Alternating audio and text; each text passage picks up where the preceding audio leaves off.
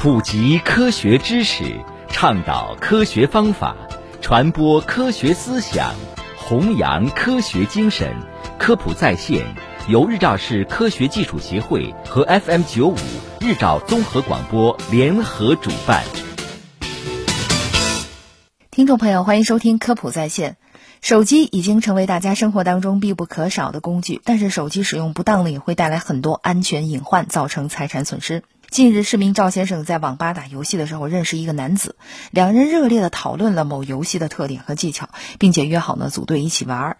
半个多小时后呢，赵先生却发现自己放在桌子上的手机不见了。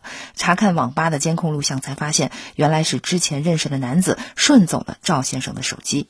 无独有偶，市民小徐在学校考试的时候呢，手机也被其他考生错拿，民警呢帮小徐及时找回，避免了财产损失。以上两起案例只是手机遗失或被盗，并未造成电子账户的损失。手机丢失损失的可能不仅仅是一个手机，甚至会引发银行卡被盗刷等系列反应。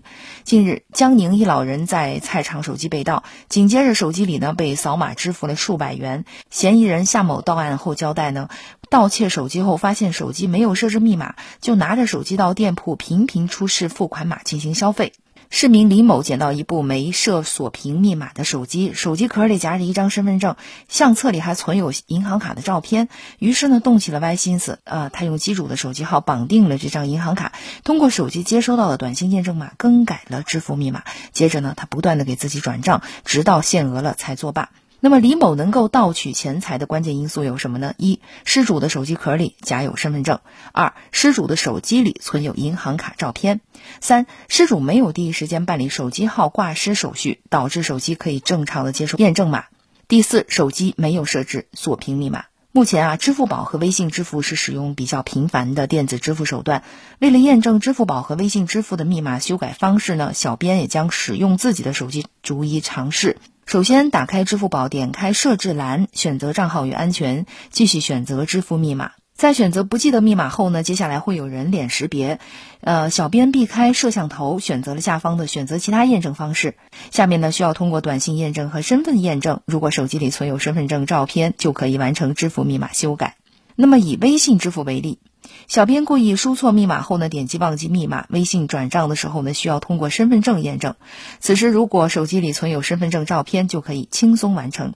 接下来需要银行卡绑定，如果手机中有该手机号开户的银行卡照片，这个步骤呢也可以轻松的通过。总结出来的经验就是。支付宝可以通过输入身份证号、收取短信验证码的方式完成支付密码修改；微信支付呢，可以通过输入身份证号码、绑定银行卡、填写手机验证码的方式完成支付密码修改。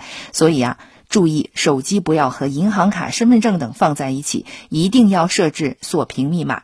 涉及到个人信息的照片用完立刻删除，手机丢失后呢，要立刻号码挂失。好，以上就是今天科普在线内容，感谢收听。想要获取更多的科普知识，请下载科普中国 APP 或关注科普中国微信公众号。